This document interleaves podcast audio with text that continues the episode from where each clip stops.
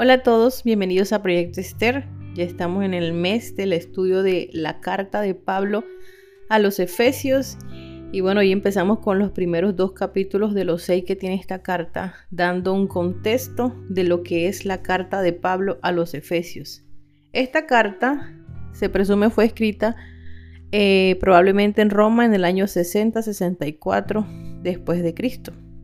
La primera visita de Pablo a Éfeso se dio o se encuentra registrada en el libro de los Hechos capítulo 18, verso 18 al 21. Su segunda visita, eh, en su segunda visita el Espíritu Santo le fue dado a los creyentes y encontramos esto en Hechos 19, 21. Continuó su trabajo con un éxito extraordinario, Hechos 19:20, su conflicto con los plateros, Hechos 19:23 y su discurso a los ancianos. Entonces, pues recordemos que estas cartas de Pablo eran una forma de enseñar, de amonestar a las iglesias conforme se iban dando diversas situaciones.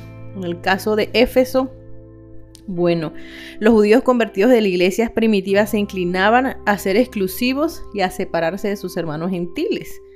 Esta situación de la iglesia de Éfeso pudo haber motivado al apóstol a escribir esta carta y la idea fundamental de esta es hablar acerca de la unidad cristiana. Entonces, la unidad de la iglesia, especialmente entre los creyentes, los judíos y los gentiles.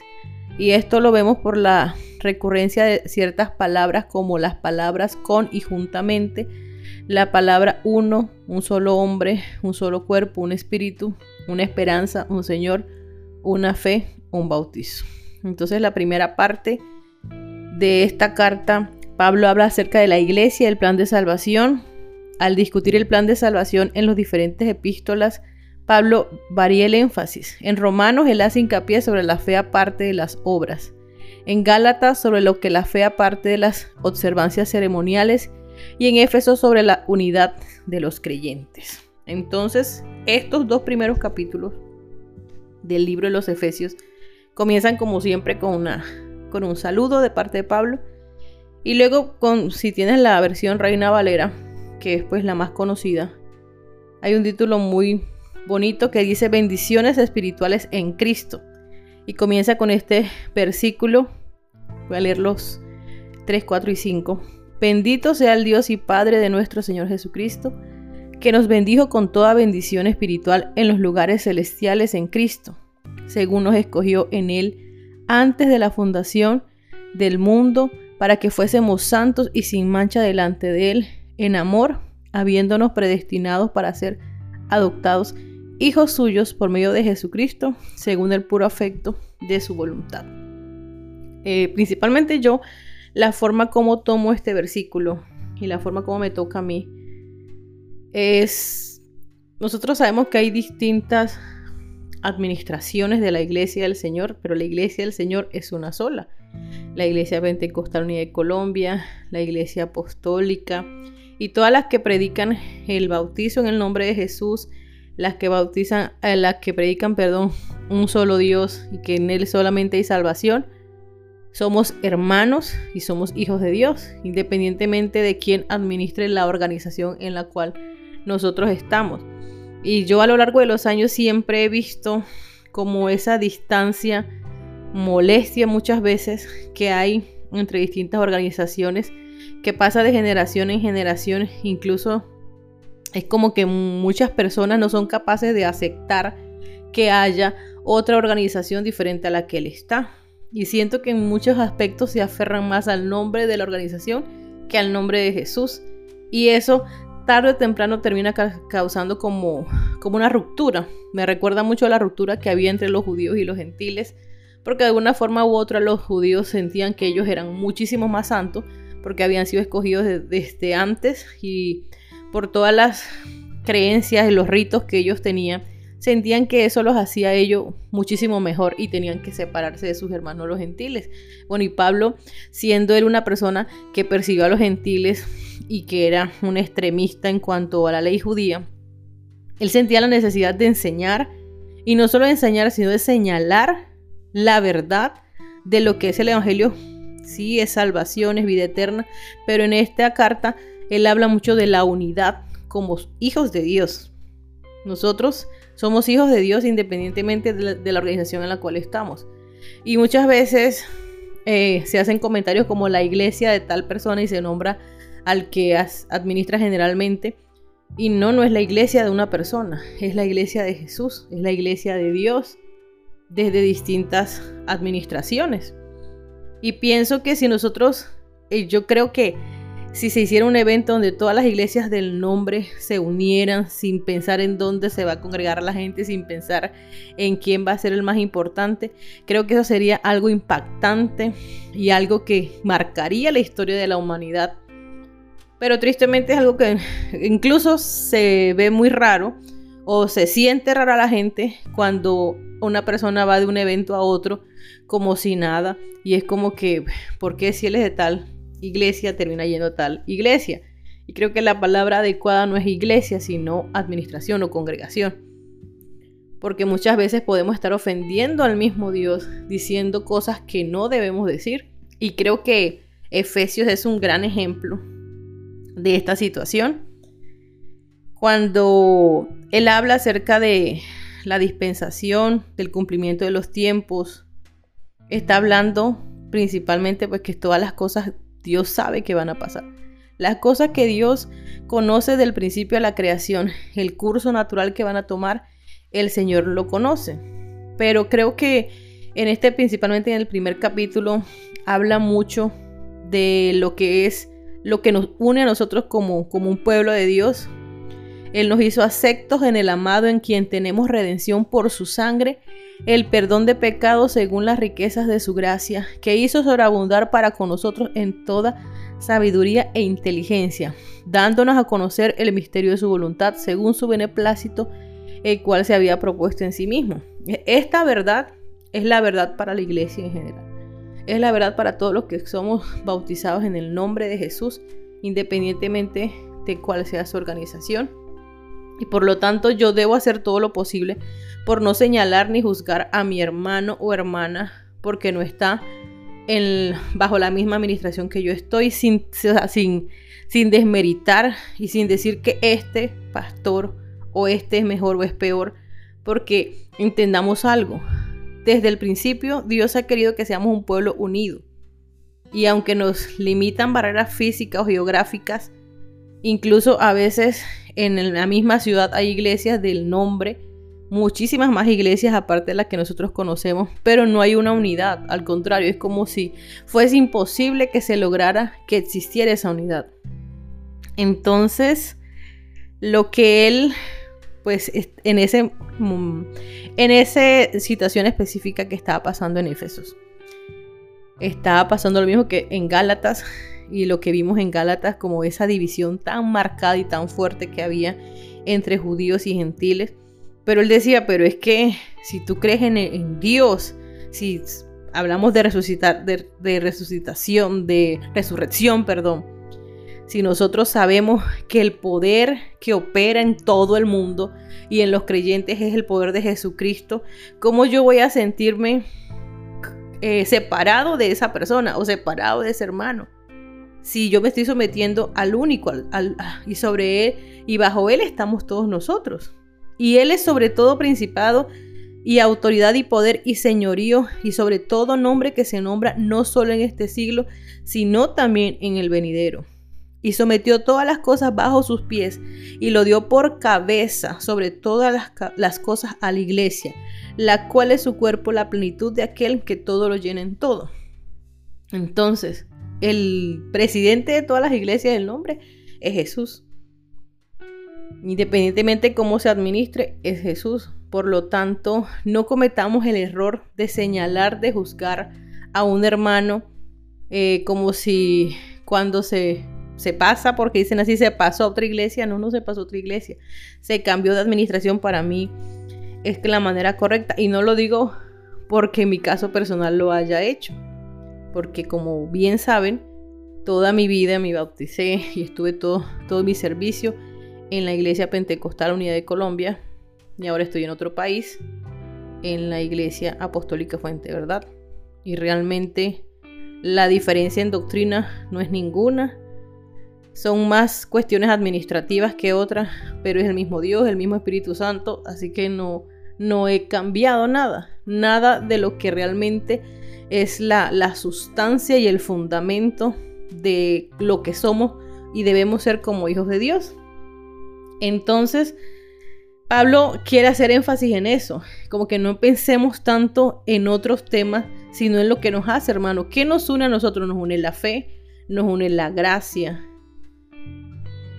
y nos une el creer y entender que somos hechos por Dios con un propósito mayor al que podamos ver nosotros más, bueno, el que podamos ver nosotros siempre más allá de la misma existencia. Y además de esto, Pablo habla de la reconciliación por medio de la cruz. Y ahí sí hay una separación entre nosotros antes de Cristo y nosotros estando en Cristo. Por eso dice, por tanto acordaos de que en otro tiempo vosotros los gentiles en cuanto a la carne, erais llamado incircuncisión por la llamada circuncisión hecha con mano en la carne. En aquel tiempo estabais sin Cristo, alejados de la ciudadanía de Israel y ajenos a los pactos de la promesa, sin esperanza y sin Dios en el mundo. Pero ahora en Cristo Jesús, vosotros que en otro tiempo estabais lejos, habéis sido hechos cercanos por la sangre de Cristo, porque Él es nuestra paz, que de ambos pueblos hizo uno, derribando la pared intermedia de separación, aboliendo en su carne las enemistades, la ley de los mandamientos expresados en ordenanzas para crear en sí mismo de los dos un solo y un nuevo hombre, haciendo la paz. Y mediante la cruz reconciliar con Dios a ambos en un solo cuerpo, matando en ella las enemistades. Y vino y anunció las buenas nuevas de paz y a vosotros que estabais lejos y a los que estaban cerca, porque por medio de él, los unos y los otros, teniendo entrada por un mismo espíritu al Padre. Así que ya no soy extranjero ni advenedizo, sino conciudadanos de los santos y miembro de la familia de Dios edificado sobre el fundamento de los apóstoles y profetas, siendo la principal piedra del ángulo Jesucristo mismo, en quien todo el edificio, bien coordinado, va creciendo para ser un templo santo en el Señor, en quien vosotros también sois juntamente edificados para morada de Dios en el Espíritu. Aquí finaliza el capítulo 2, pero sabemos que estas divisiones se dieron como para tener una mejor lectura, pero la lectura en sí la carta se divide en tres partes, que es el saludo, el desarrollo de la carta y la despedida.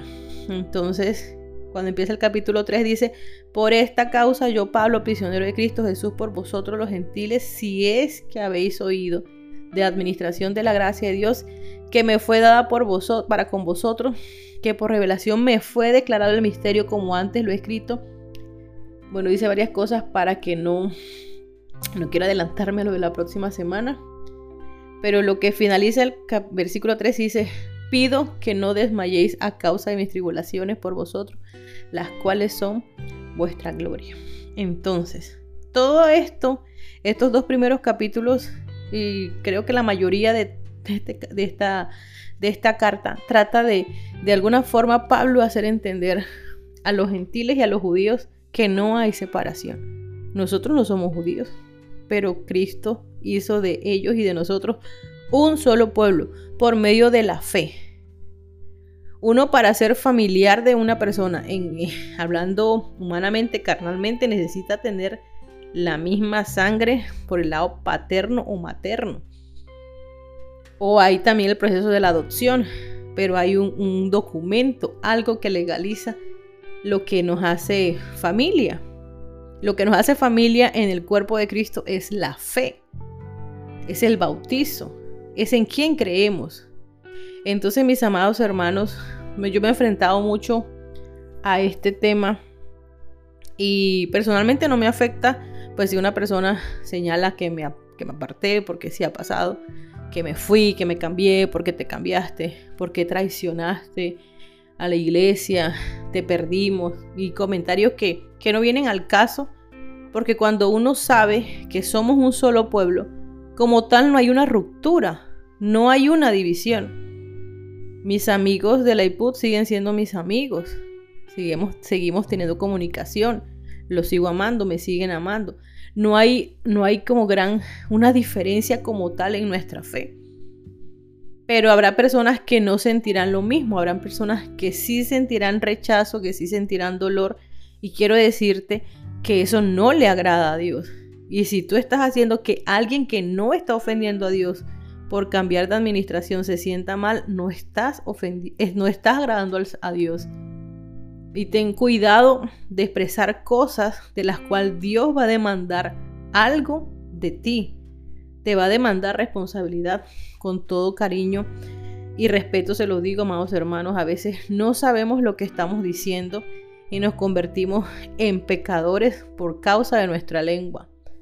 Seamos, amemos a nuestros hermanos, los que hacen parte de nuestra organización y los que no, porque son nuestros hermanos.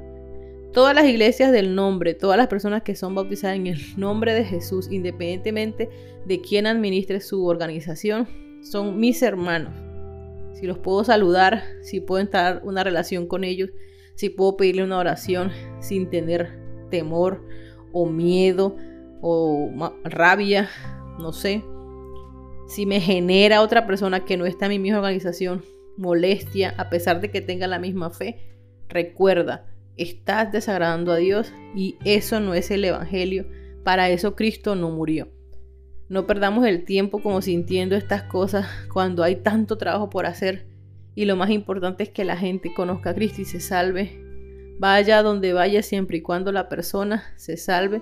Creo que lo más importante es esto y que estemos juntos y que estemos unidos. Yo agradezco muchísimo a todas las personas, mujeres principalmente, que hacen parte de Proyecto Esther porque han estado desde el principio de este proyecto, ya casi cuatro años, eh, desde mi primer embarazo, ahorita estamos en el segundo, de pronto en el primer embarazo, que no fue tan, tan difícil como este, eh, digamos que se hizo mucho más podcast, se hizo mucho más trabajo. Ahorita ha habido como muchos inconvenientes de salud, pero agradezco a Dios por cada una de ustedes, mis amadas hermanas que me han apoyado, que han estado conmigo, que me han entendido, que me han recibido con amor, que me han abierto los brazos en partes del mundo. Y créanme que eso es el verdadero evangelio. No importa la organización, somos hermanos, somos hermanas y deseo para ustedes donde estén bendiciones abundantes. Entonces esta es la primera parte de los seis capítulos que tiene el libro de Efesios, la carta de Efesios, perdón. Nos vemos la próxima semana. Que el Señor Jesús les bendiga grandemente.